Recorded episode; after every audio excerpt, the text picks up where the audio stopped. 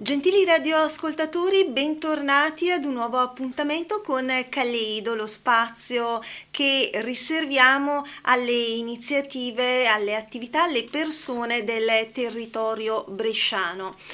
Con grande piacere oggi torniamo a parlare del Pio Ricovero di Castenedolo.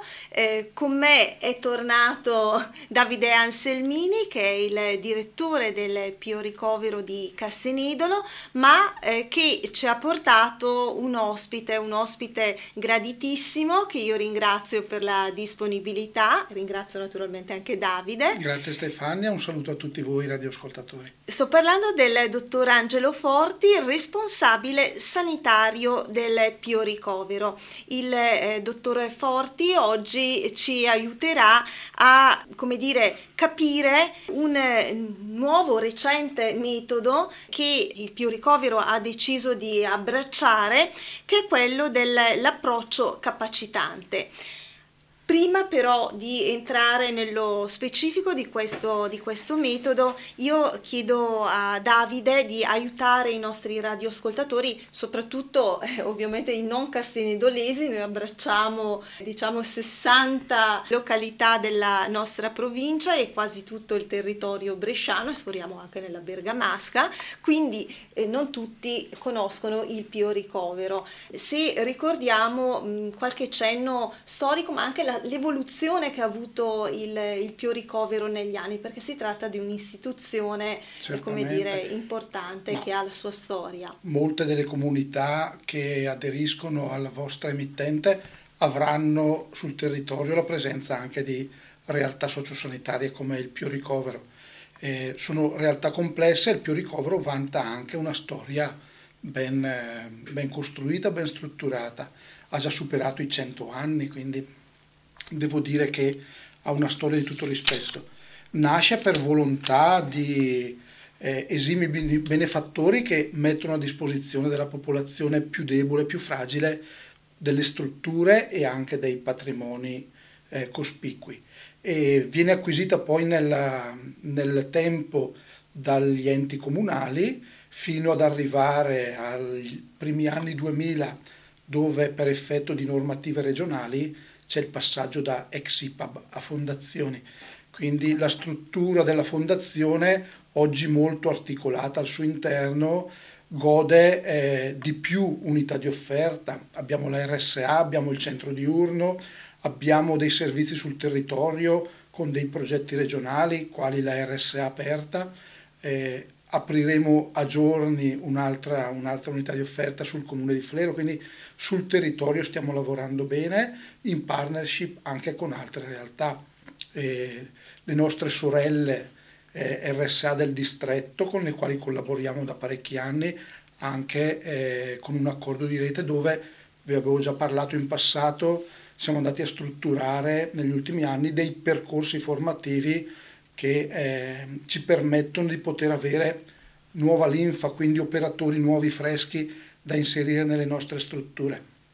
Ma eh, all'interno di tutta questa articolazione ci sono anche dei progetti ben, ben collaudati e tra i quali eh, il metodo dell'approccio capacitante per cui mi sono permesso oggi di eh, farmi accompagnare dal nostro responsabile sanitario che ne è l'artefice al più ricovero. E quindi lascerei la parola, la parola. Sì, al, al, dottor Forti, al quale eh, chiedo appunto di aiutarci a capire mh, di cosa parliamo eh, quando si eh, dice, si definisce metodo dell'approccio capacitante. Va detto che la struttura dei quali siete responsabili ha il primato di avere introdotto per prima, mi corregga se sbaglio, eh, questo metodo. Sì, un saluto a tutti gli ascoltatori. In effetti il primato non è, così importante quanto certo. importante invece questo, questo, metodo che secondo me proprio è, è un approccio proprio che eh, aiuta proprio a vivere in una maniera come è l'obiettivo dell'approccio stesso, in maniera possibilmente felice, sia chi è l'anziano fragile, ma soprattutto l'anziano smemorato, disorientato, eh, sia eh, gli operatori che lavorano con lui. Ecco, questo l'obiettivo è proprio quello di stare un po' meglio all'interno del, di, di, di, questi contesti dove la malattia, appunto soprattutto eh, la, la, demenza, è molto proprio presente. Ecco, un, un, piccolo chiarimento penso possa interessare agli ascoltatori il, eh, il termine terapia. Ecco, non è una terapia, però è, è, perché la terapia è un, un, intervento che guarisce, però se lo intendiamo in termini anglosassoni, terapia è la cura per far star meglio all'interno proprio del quadro patologico. Quindi questo è, ed è una cura questa efficace davvero, pur eh, eh, non eh, avendo bisogno di, di setting particolari, di strumenti particolari, perché l'unico strumento che, eh, di cui necessita è l'ascolto e la parola. Quindi ecco questo penso che la cosa stia incuriosendo un po', per cui mh, mm, entrare proprio nei, nei, dettagli sarà difficile, però ecco, l'intento è incuriosire proprio e informare su quanto è importante un approccio proprio eh, dedicato proprio alle persone fragili e, e, anche a noi operatori e anche ai familiari, con questo, eh, che sono le tre gambe proprio che presenti nelle nostre eh, strutture. Ecco, come dicevo, è, modalità, è, un rapporto interpersonale che si basa su un riconoscimento. Riconoscimento di che cosa? Vi dico i tre pilastri eh, delle eh, competenze elementari, dei mondi possibili e delle identità molteplici. Ecco, sembrano tre cose, eh, però io per oggi proprio mh, parlerei appunto di questi tre pilastri che credo proprio che possano introdurre alla, al, al, al, riconoscimento appunto di questo, di questo metodo. Eh, riconoscimento vuol dire che eh, eh, si fa attenzione laddove invece non viene, non viene fatta. Cosa sono le competenze elementari? Sono quelle competenze fondamentali che eh, sono indispensabili per la persona per poter stare al mondo. Eh, ve, le, ve, le, elenco perché sono abbastanza semplici, sono la competenza a parlare, a comunicare, la competenza emotiva, eh, le, la competenza a, a, contrattare e a decidere. Eh, parliamo subito della competenza a parlare perché, come dicevo, il metodo si basa soprattutto sulla parola. Noi vediamo che soprattutto gli anziani smemorati e disorientati parlano poco parlano poco perché questa è un'esperienza che chiunque abbia avuto anche in casa un, una persona proprio affetta da, da, dalla malattia che compromette proprio l'orientamento, eccetera. Eh, la, la, questa persona parla, ma a volte proprio dicendo cose tra virgolette sbagliate.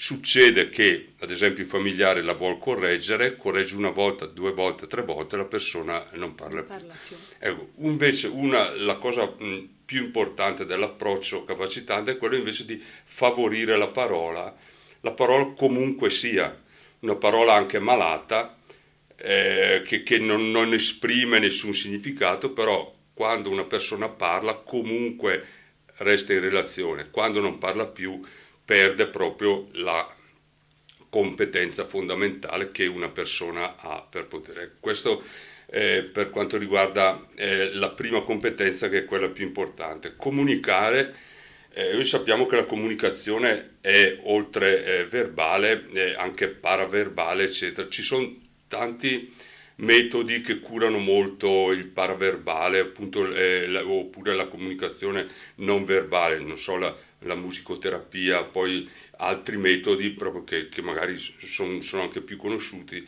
però eh, eh, con questo si rischia proprio di dimenticarci proprio che invece una competenza come la parola è fondamentale e l'approccio capacitante in, insegna delle tecniche appunto per favorire questa eh, parola. Ecco, queste tecniche non, non, non, credo che sia il momento, magari se ne certo. potrà parlare in, in, un altro momento. Però la cosa importante è che l'operatore viene formato appunto per poter eh, riconoscere proprio la parola e la capacità di comunicare anche in maniera sbagliata del, della persona proprio smemorata. Eh, ecco, questo è, è il punto proprio fondamentale.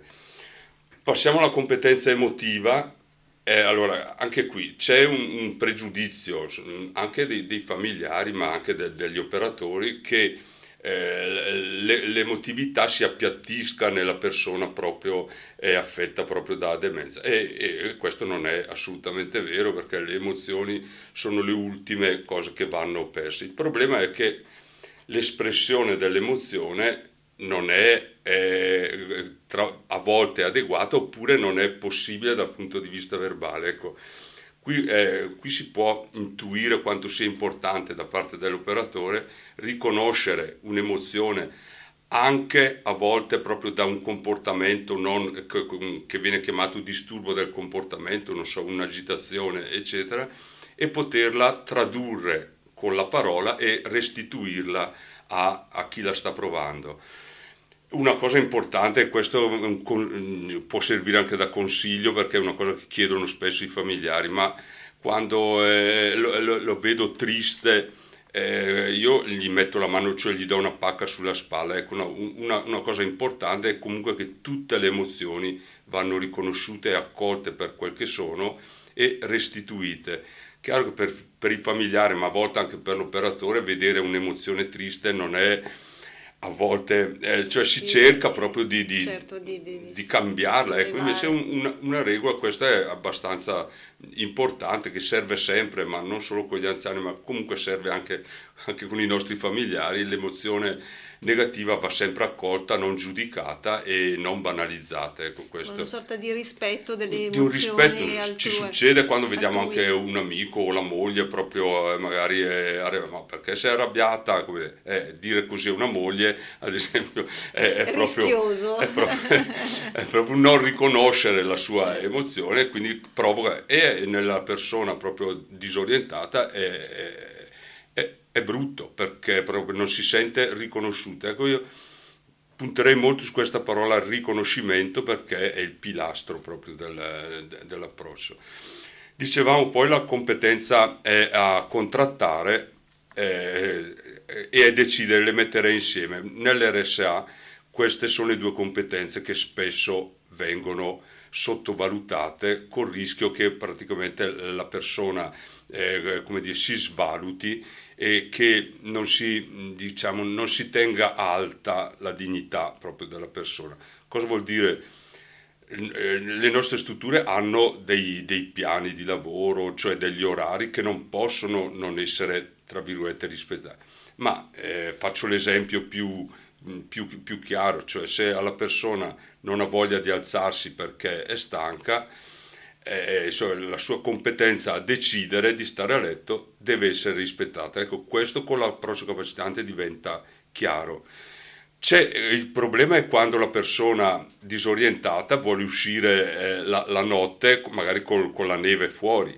Eh, qui, ecco, quindi queste sono le criticità che eh, l'approccio capacitante affronta trovando non tanto le soluzioni, ma il modo proprio, proprio meno, cioè, cioè, più efficace per uscirne in una maniera che viene chiamata punto ehm, d'incontro felice. Anche questa è una, una, una, una, cosa abbastanza particolare, non intuitiva, mm, però posso, posso, accennarlo così. Sì, cioè una sorta di compromesso, diciamo, di compromesso tra, tra, tra cosa? Desiderio e tra il desiderio, un desiderio fare. non esplicabile, ma accolto dall'operatore, mentre può succedere che se, se, una persona mi vuole uscire, già l'operatore ha la, la, paura, l'ansia, proprio tutto il resto che deve fare, quella, questa persona mi chiede di uscire, magari si veste, si sta già vestendo, voi pensate qual è, però eh, e chiaramente non ci può essere una effettività, ecco la parola effettività è un'altra dei, dei, diciamo, dei punti forti, proprio delle idee forti, proprio dell'approccio capacità. Non posso dare un'effettività, in poche parole non posso dirle sì sì adesso usciamo, però devo dare un'effettività verba, sempre con la parola. Quale può essere? Innanzitutto vedo che la persona si veste e perché qui potremo, dovremo parlare poi Vabbè, eh, c'è ancora tanto da dire, no, non proviamo, vorrei essere... Proviamo, proviamo. comunque, a eh, comunque eh, una cosa importante qui. è che quando, se la persona si veste, uno degli altri pilastri del, dell'approccio capacitante è valorizzare una cosa che altrimenti non verrebbe riconosciuta. La persona che si veste, innanzitutto, vuol dire che eh, lei sa che per uscire si deve vestire. Lo, con l'approccio capacitante riesci a valorizzare comunque questo punto. Quando si diceva un'effettività verbale, si può dire eh, è vero, adesso si può uscire, ma fuori eh, da, davvero fa freddo, però è, è, è, è bello che tu abbia voglia di uscire, però adesso andiamo a dormire, domani vedremo senza ingannare, nel senso il domani poi l'effettività deve essere di nuovo verbale, non è che poi si può ignorare il fatto che gli abbiamo detto domani certo. si può uscire perché mh, sarebbe proprio uno svalutare proprio la, questa competenza dell'anziano. Quando dicevo eh, la, eh, la, eh, di valorizzare il fatto che lui si sta vestendo perché eh, introduce un altro tema fondamentale dell'approccio professionale che è quello del eh, io sano e io malato che è una cosa che è abbastanza semplice ma comunque non intuitiva questo perché mh, cosa succede quando eh, noi sappiamo che una persona è affetta da demenza e smemorata? Che la inquadriamo nel quadro patologico. Ci sfuggono tutte le sue altre eh, qualità. Eh, come dicevo, eh, in quel momento in cui la persona vuole uscire è che il suo io sano avrebbe voglia proprio, di, cioè si veste, sa che bisogna vestirsi. Il suo io malato è quello che invece non sa che non si può uscire la notte. Però quel che conta è che l'approccio capacitante mette in evidenza le, le chiamo il terzo, un altro punto, le identità molteplici che rischiano di essere, come dire, ehm, eh, non viste perché abbagliati dalla diagnosi di demenza. E questo Succede, succede a noi medici soprattutto, noi, quando io mi ero laureato si diceva eh, con la demenza il medico ha finito una volta fatta la diagnosi eh, e questa era un'esagerazione rispetto a quanto invece succede però anche al familiare quando il marito o la moglie sa, eh, cioè è molto disorientata eccetera si dimentica proprio quanto lei può ancora fare o lui può ancora fare, lui può ancora decidere, lui può ancora parlare, si dimentica che è stato un padre di famiglia, che ha avuto figli, che ha avuto un, un buon lavoro, mentre queste cose devono essere, ecco, quindi le identità molteplici devono essere proprio eh, riconosciute sempre e non eh, essere abbagliati dalla diagnosi, che ormai quello si sa, però non solo non finisce, ma comincia tutto proprio da... da. Quindi eh, al centro c'è la persona nella sua interezza e non solo la persona con la sua malattia, cioè vista eh, solo da Infatti, quel punto di vista. Proprio, identità molteplice è che la malattia è, è, noi lo sappiamo, ma tra virgolette io lo, lo, dico, lo dico sempre, ce ne dimentichiamo. L'importante proprio invece è Ecco, io non l'ho introdotto prima, è bene che venga adesso. Allora, noi sentiamo sempre parlare proprio di eh, rispetto e di, della dignità della persona. Questi sono gli strumenti veramente pratici e reali che eh, ci danno la possibilità di mettere in atto davvero nel, nella nostra professione il rispetto e la dignità. Eh, no, non sono cose campate proprio operarie oppure romantiche, è proprio una questione di, di, di, anche secondo me di serietà professionale e anche di soddisfazione, eh, perché c'è tanto da fare, c'è la possibilità di essere sufficientemente felici in un contesto patologico che io ho detto dimentichiamo, ma che c'è. Certo cioè con, con tutta la sofferenza, io parlo soprattutto anche dei, dei familiari che, che, che, si trascina, però eh, adesso una volta stabilito che la malattia è grave, che si trascina sofferenza, dobbiamo professionalmente trovare gli strumenti perché eh, un minimo, una possibile felicità sia da parte dell'operatore, sia da parte, scusi, del, dell'ospite, sia da parte dell'operatore, sia da parte del familiare ci possa essere. Eh, il nostro percorso è cominciato una decina d'anni fa, perché abbiamo, la nostra psicologa aveva trovato questo libro dell'approccio capacitante, ci abbiamo conosciuto il dottor Vigorelli e stato, eh, abbiamo cominciato con le riunioni, poi dei gruppi formativi e continuiamo e continueremo perché comunque, la, dicevo, eh, è, è, sempre un percorso, non c'è, non c'è una meta, un percorso sempre per poter star meglio far star meglio chi è affetto da questa malattia, ma star meglio anche noi. Ecco, eh, dottor Forti, e gli effetti sugli anziani, malati, pazienti ai quali avete, come dire, applicato questo metodo? Cioè c'è di fatto la sensazione, anche magari pratica, di avere creato questo momento di serenità mm. pur nella gravità di una situazione che purtroppo è anche in divenire? Certo. Cioè... Ma eh, ecco, io, allora, io dicevamo dieci anni fa che eh, facevamo l'analogia col campo di Maggese, noi seminiamo, quanto poi spunta non è, non è di sicuro la bella pianta fiorita, però qualcosa eh, infatti eh, questa cosa me lo chiedo, però noi non abbiamo strumenti scientifici, io, poi io sono anche sono un po' vecchiotto, non avrei voglia proprio di perdere troppo tempo nella misurazione. Ci potrebbe essere, anzi, siccome è un metodo proprio validato proprio e anche eh, utilizzato a, a, livello internazionale, probabilmente ci sarà chi si, eh, si dedicherà Studia, alle cose a studiare, quindi certo, bisognerebbe studiare quanti disturbi certo. comportamentali c'erano. Ecco, io questo mh, in una nostra struttura, però cre- posso dirlo così anche sulla fiducia che eh, qualcosa è spuntato proprio di sicuro in questi, in questi dieci anni.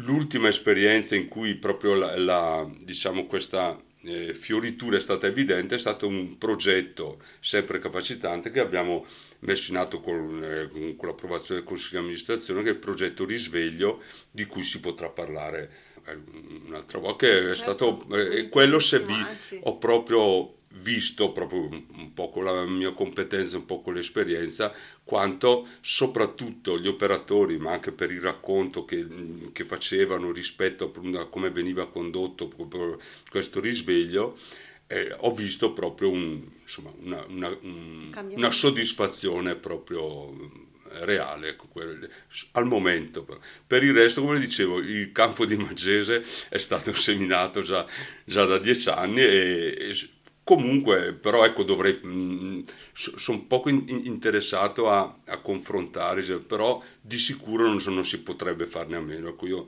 dico così lancio la, un po' la la, cosa, le strutture proprio hanno bisogno di questo.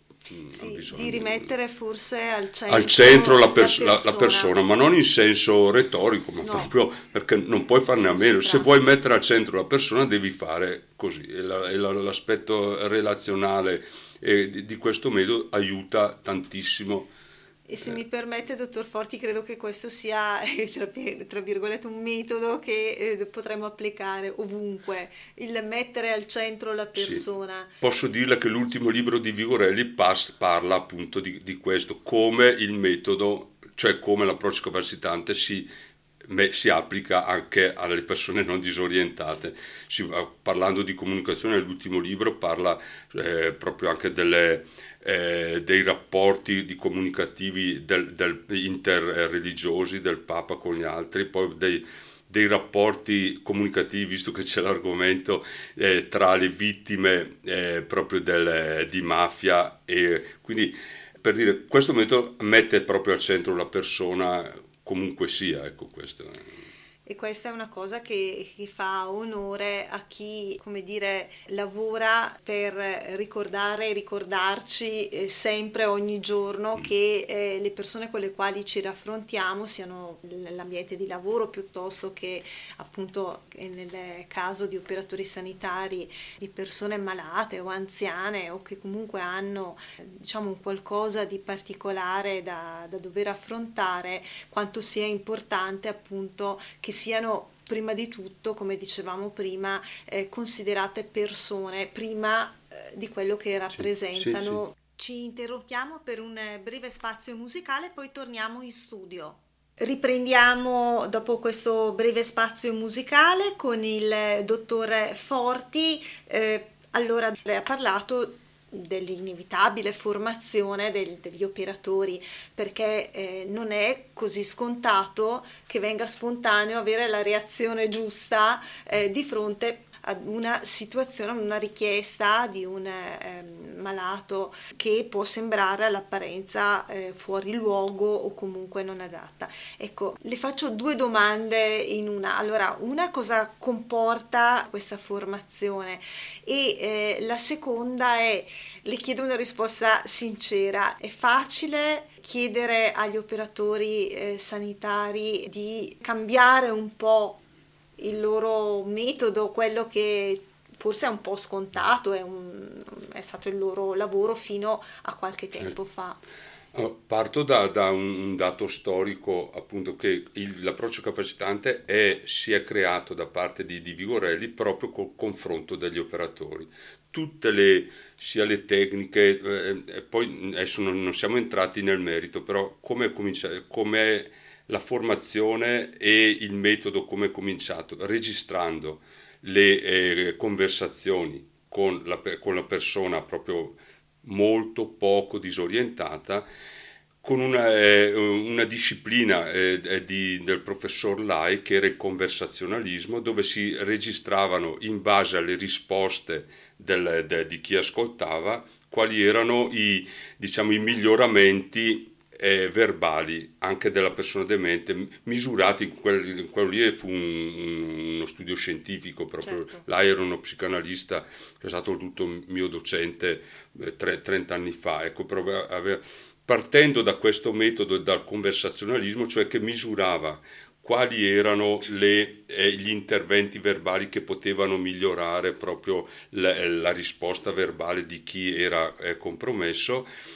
poi part- Vigorelli è partito e nelle varie RSA è andato a, a incontrare proprio gli operatori e da, da questi incontri Facendo, ecco, lei diceva in che cosa consiste la formazione, uno dei metodi era quello proprio di registrare, eh, col, con, prima col consenso naturalmente, e fac, fa, facendo passare proprio tutte quali potevano essere gli interventi migliori o peggiori una, una cosa importantissima dell'approccio capacitante è che viene, eh, dunque, il giudizio viene assolutamente sospeso, nessuno giudica una cosa giusta o sbagliata, ma una cosa migliore per. Ecco, quindi anche il miglioramento che si porta anche nell'equipe in genere è che eh, si impara a non giudicare mai proprio l'operato dell'altro perché è una cosa che non serve e che è inutile e che comunque inibisce la, la persona, ecco, inibisce la, la motivazione, la volontà di fare meglio. Questo è.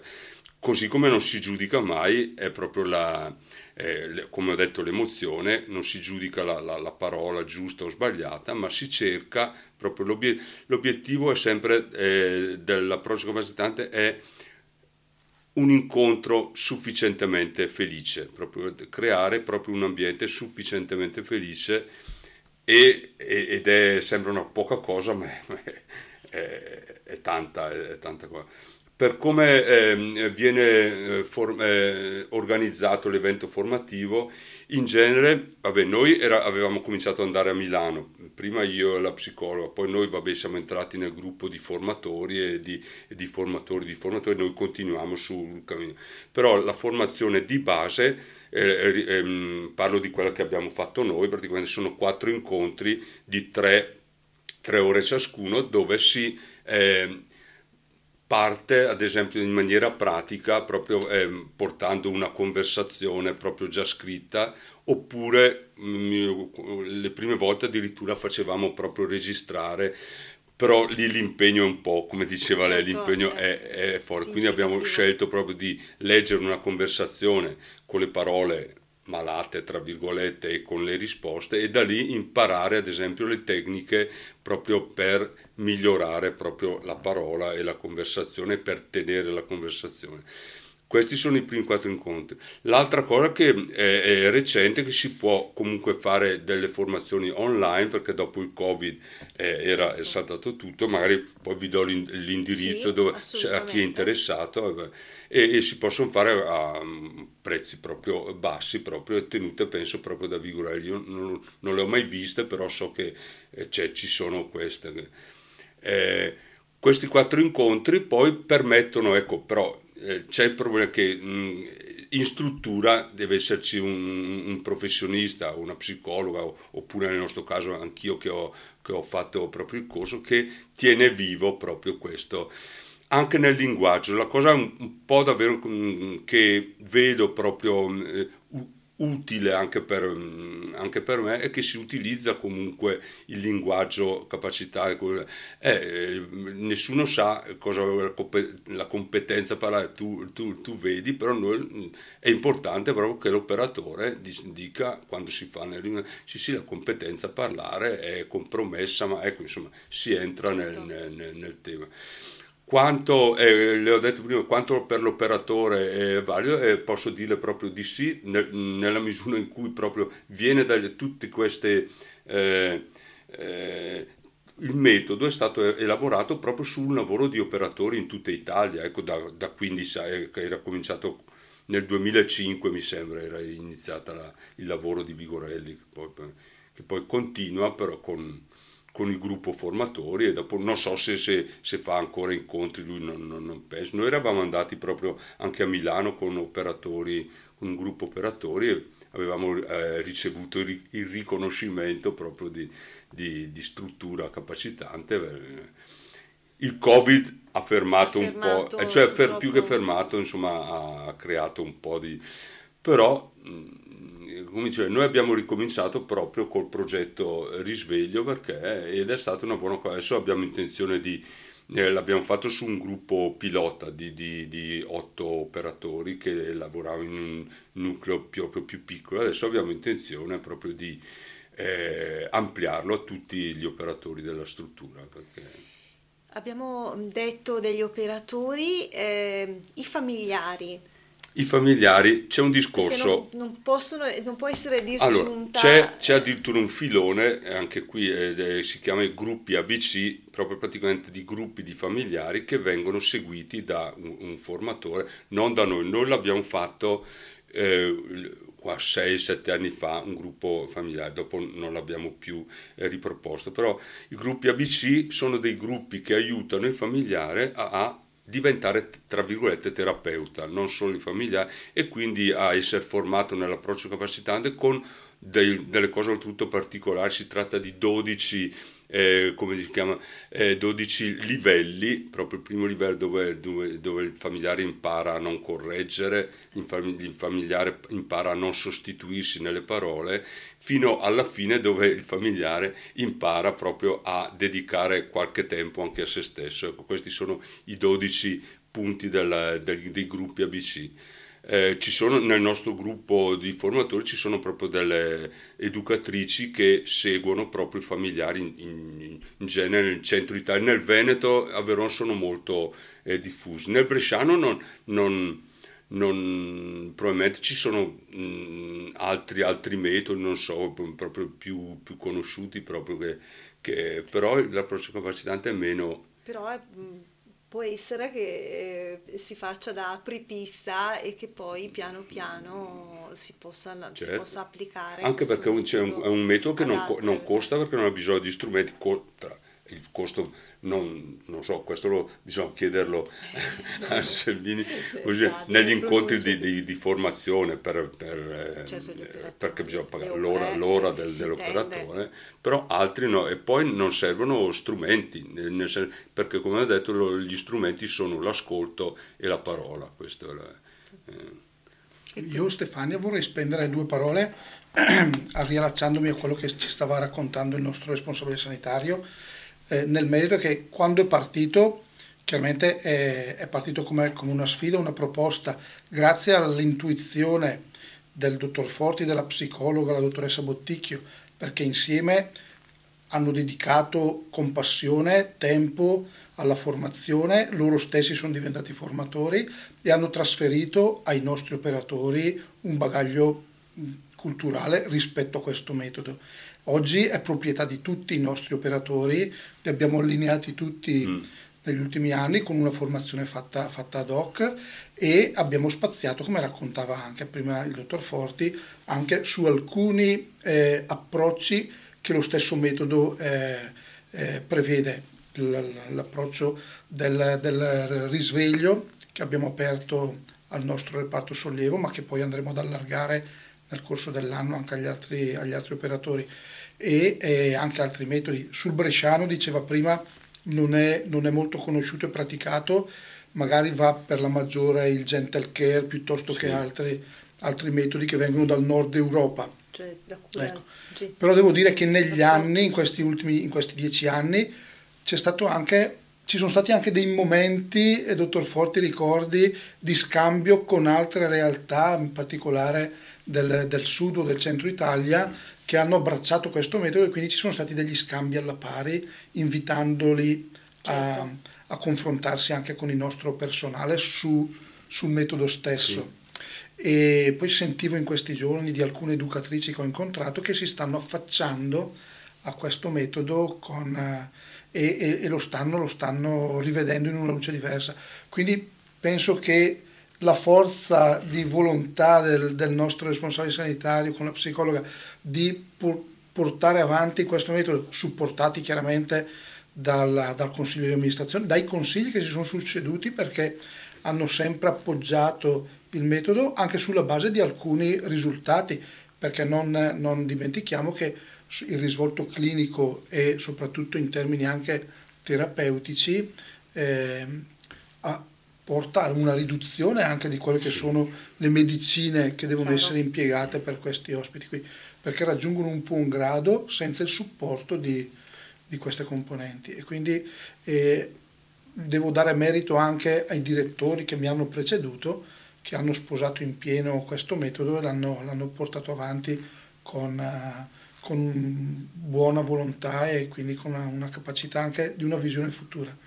E, ricordo in questi anni di Covid non siamo rimasti fermi perché all'interno del, del metodo rispetto ad altre realtà che magari investono per la formazione sulla comunicazione, sulla capacità di interfacciarsi nelle relazioni sia nel, nel, rispetto degli ospiti che anche nei confronti dei parenti e abbiamo dedicato anche dei momenti ai nostri operatori con delle forme di training autogeno eh, denominandolo addirittura ecologia del movimento mm. o altri aspetti che hanno sortito un effetto per, che ha permesso di portare avanti, di portare avanti il metodo eh, senza perdersi nel, nella pandemia che ci ha chiaramente debilitato. Duramente, segnate, soprattutto le, le, case albergo sì. e, e i ricoveri.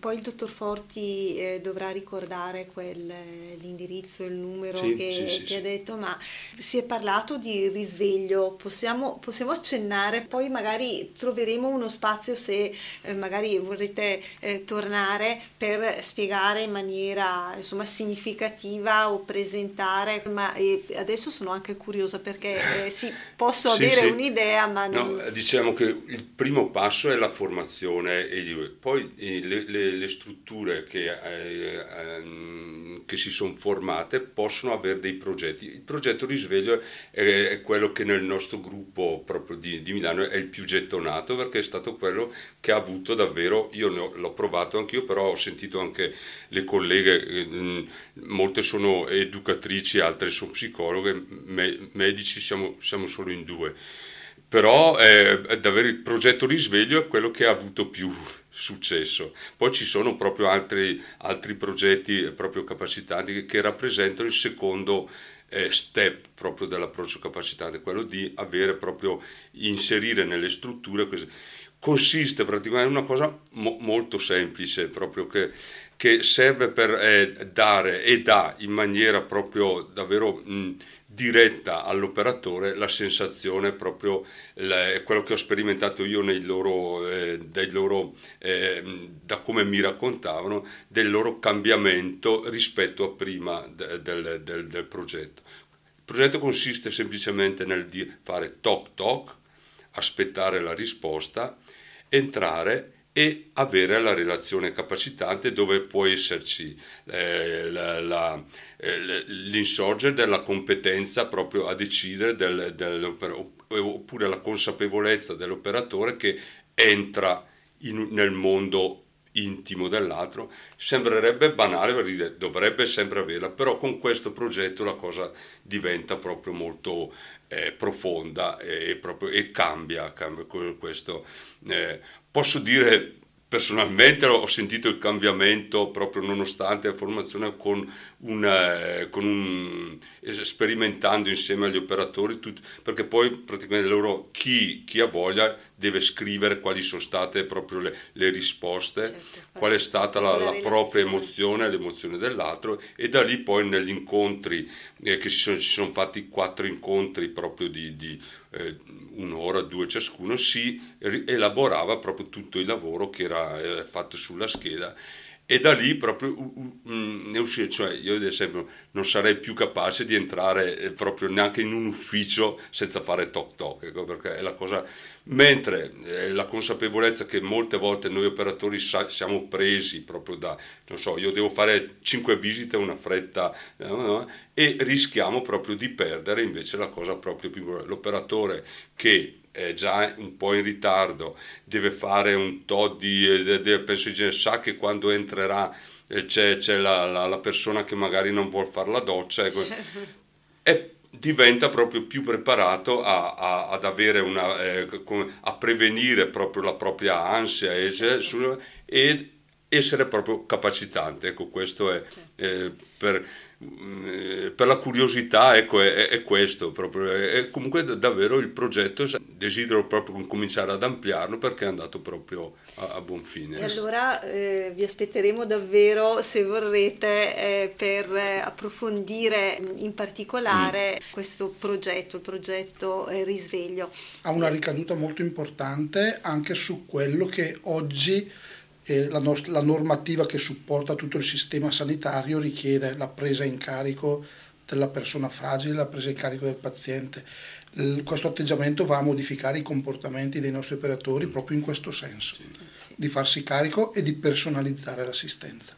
Prima di, di concludere con appunto eh, il dottor Forti, io volevo sottolineare, permettetemi di dirlo, che forse dobbiamo dimenticare l'idea del ricovero della RSA come come dire, luogo di stazionamento passivo. È vero, ci saranno strutture che non sono ancora pronte per impegnarsi da questo punto di vista e va benissimo la cura delle persone che sono affidate a queste strutture e già quello è un ottimo inizio ma credo davvero che dobbiamo dimenticarci in strutture come la vostra il pensiero della persona anziana così eh, solo accudita e, e nient'altro. La persona è sì una persona anziana, ma è prima di tutto una persona che ha bisogno, nonostante l'età, nonostante magari anche le, le dimenticanze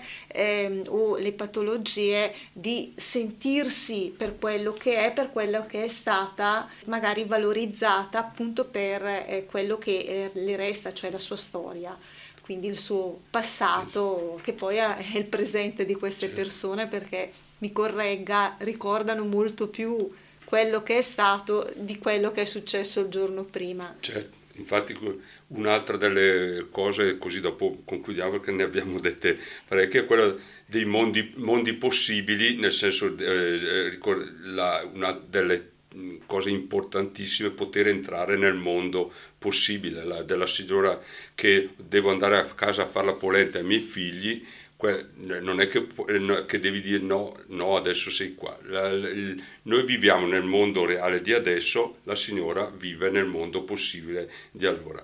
Questa è l'altra grande proprio, eh, sfida proprio per poter far star bene questa signora che vuole andare a casa a fare la polenta con i figli. Per i figli.